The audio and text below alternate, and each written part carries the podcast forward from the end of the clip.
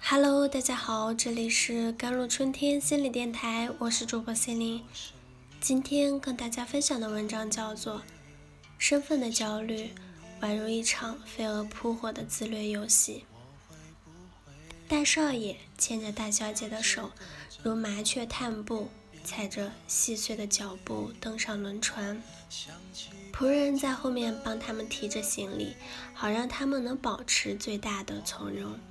站在船的身旁，俯瞰着岸边送行者们眼里的羡慕。船上生活十年如一日，没有太大的变化。再好看的夕阳、海鸥，也有审美疲劳的一天。这天用过早饭，大小姐甩开烟不离手，正在看闲书的大少爷一个人到甲板上走动。他拐进另外一座楼梯，进到次等船舱，那景况就像另外一个世界。走到晒满了乘客的衣物。妇女坐在腐朽的木板上给孩子哺乳，怀着莫大的勇气和好奇心。大小姐又进到了下等船舱，这里的人一群群在黑暗中拥挤，和南山里的养的畜生。他们看着大小姐，就像看到外星人。双方保持一段因胆怯而造成的距离。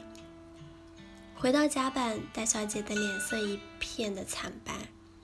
大小大少爷问了发生什么事，他有点结巴的描述了几幕的场景。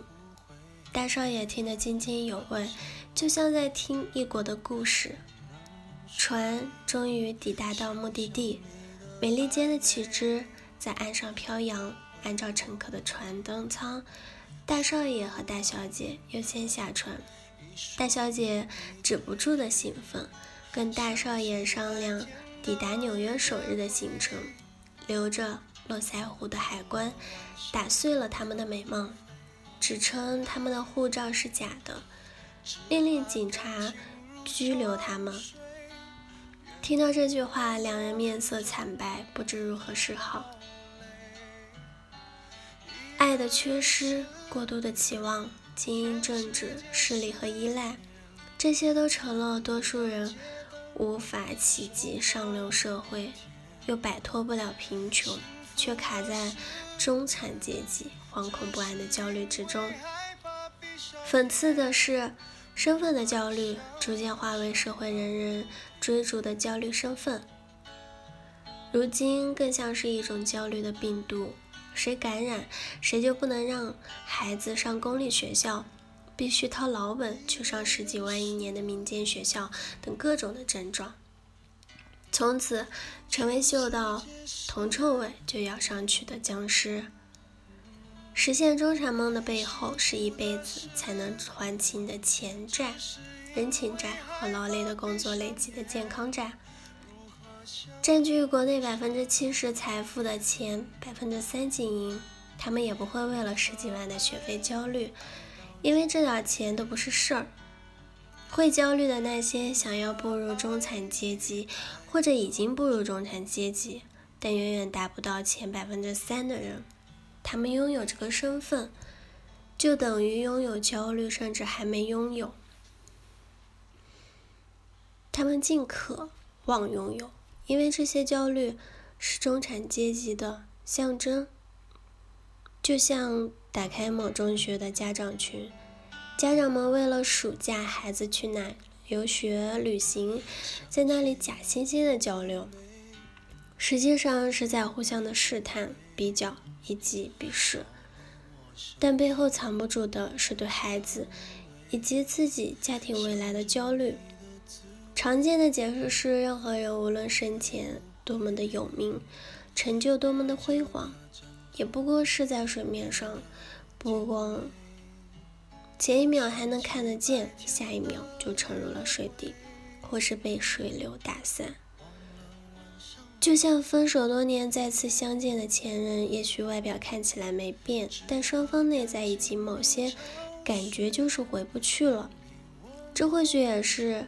记此再说。也许许多年后你们会见到一个和我相似的人，但你们要知道，他不是我。宇宙里只有一个祭此，而这个独一无二的个体已成绝响。我以为祭此提出了应对身份焦虑的两天两要：其一，无论你为身份付出了多少，都会失去。比如你累积财富，但只要生次病，可能就会发现头顶十个 CEO 的头衔。也杀不死癌细胞，就算把孩子送到国外，也保不住，就是一辈子听你的话。其二是每个人都是独立的个体，自我认同来自自我的认同，而不是反过来追求外在的价值观，去追求他人的认同，让自己越活越不像自己。就像父子骑驴的故事，最终无论在谁的眼光下，都得不到心灵的安和静。这两年社会出现佛系青年，说明每个人都需要身份，没有身份会焦虑。但当某些身份本身就带来焦虑，那么有些人干脆自己打造出属于自己的标签，一方面生人勿近，另一方面也敞开物以类聚的大门。我以为这是年轻一代用来对抗身份焦虑以及焦虑身份的方式。好了。以上就是今天的节目内容了。咨询请加微信公众号 “jlct 幺零零幺”或者添加我的手机微信号幺三八二二七幺八九九五。我是 c e l i n e 我们下期节目再见。